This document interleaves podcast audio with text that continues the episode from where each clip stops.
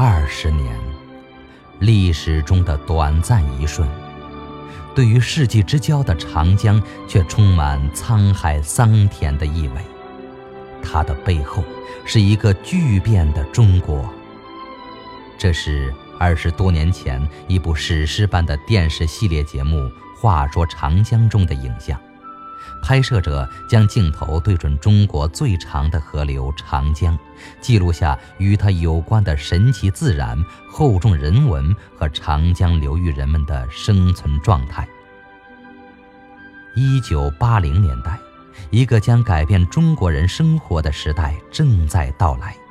时代变迁的急促脚步，成为《话说长江》中最具历史张力的影像。一九八三年，《话说长江》播出，产生了一个万人空巷的收视奇迹。当年的报道这样描述：每到星期天的晚上，数百万中国人便坐到电视机前，收看由中央电视台播出的电视系列节目《话说长江》。对于当年的人们来说，这是一次影像的盛宴。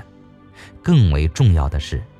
这条巨大的河流带给他们澎湃的激情和民族自豪感，一个个难忘的画面成为人们心中挥之不去的时代印记。通过电视荧屏，中国人第一次完整的看到了流淌亿万年、养育了中华民族千百年的母亲河的真实容颜。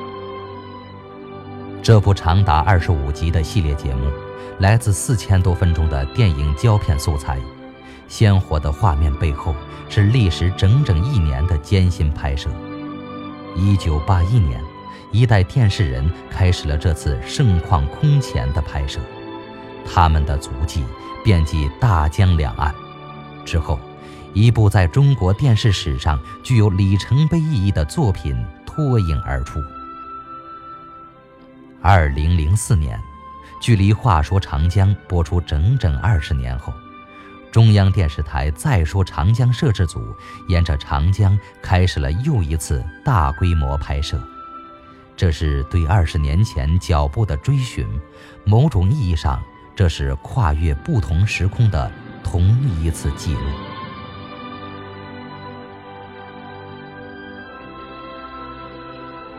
二十年。历史中的短暂一瞬，而对于世纪之交的长江，却充满沧海桑田的意味。它的背后是一个巨变的中国。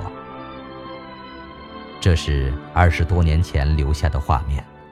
长江上这些险峻的峡谷，令人想到古诗中关于蜀道的描述。峡谷居民搏命般的水上生活，带着远古的血性和豪气。而在流域的另一些河段中，富于现代色彩的水利工程已初露端倪。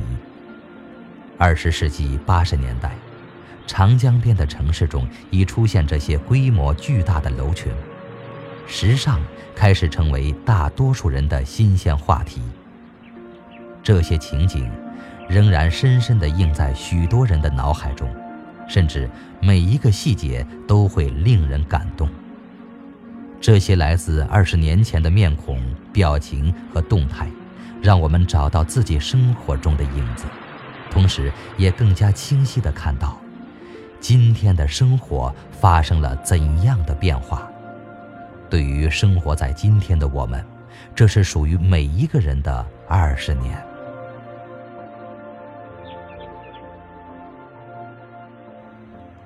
从二零零四年起。再说，长江摄制组开始多方寻找当年镜头中的人物，他们的人生凝聚着二十年长江流域，甚至整个中国变迁的历史。一九八二年，在长江上游的重庆，一座横跨长江的大桥竣工了，人们用罕见的隆重庆祝桥梁的落成。这一年，重庆孩子李希十一岁。居住在新大桥旁边的他，成为大桥上的第一个晨跑者。二十三年后，李希和家人仍然居住在长江边，在桥上晨跑的习惯也一直保持下来。不同的是，这也是重庆无数新大桥中的一座。今天，重庆的跨江桥梁的数量已经超过长江流域几个大城市桥梁数量的总和。它们纵横南北，依山就水，连接出一个巨大的都市。二十三年后，这个长江上游的城市已是中国最新的直辖市，如同当地传统戏剧中的绝技一样，它在令人不可思议的高速中变脸。今天的重庆，是另三个中国直辖市总面积的二点四倍。重庆版图的翻新已缩短到每三个月一版。影像展示出这个城市魔幻般脱胎换骨的历史。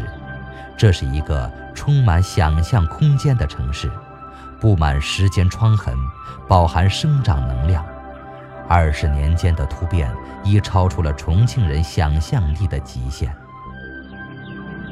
二十年，在整个长江流域。对于居住在不同城市和乡村的许多人来说，生活的奇迹都已超出了他们的想象。